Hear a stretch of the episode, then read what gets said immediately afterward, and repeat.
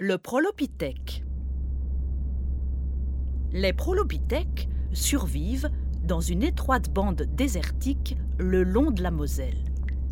Chassés de leur territoire, délocalisés à tout bout de champ, ils se sont réfugiés dans d'anciennes usines désaffectées.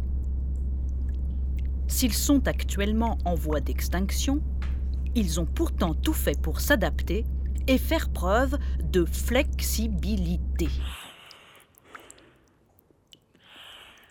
Les prolopithèques, tous ensemble, tous ensemble, ouais, ouais, sont passés des 3-8 au 4-8, ont renoncé à leur RTT pour finir par accepter de vivre en chômage partiel, sans même figurer dans les statistiques du pôle emploi en pleine glaciation.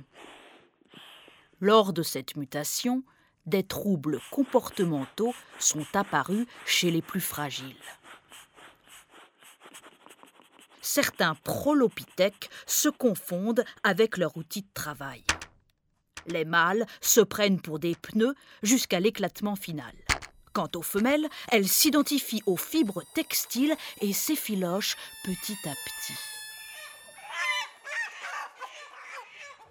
Pour les fixistes, adversaires traditionnels des évolutionnistes darwiniens, une trop grande adaptabilité aboutit à la dégénérescence de l'espèce.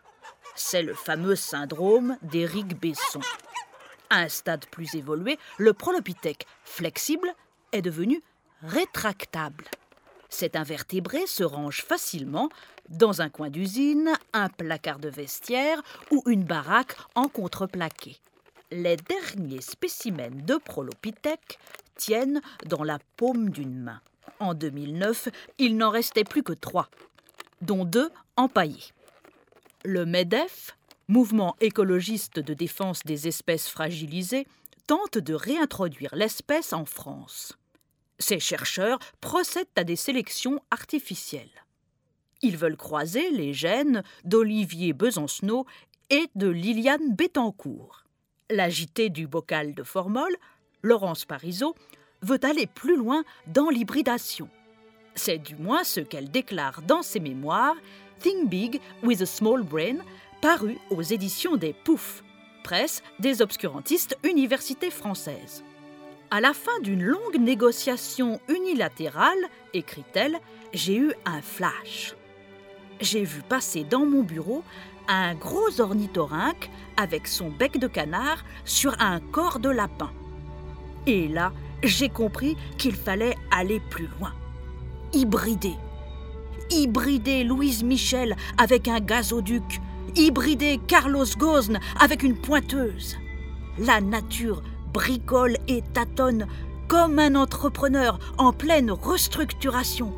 Jamais une pipette n'abolira le hasard contre les partisans du dessin intelligent, je suis pour le projet stupide. La petite gâterie de l'évolution par Marie-André de Saint-André.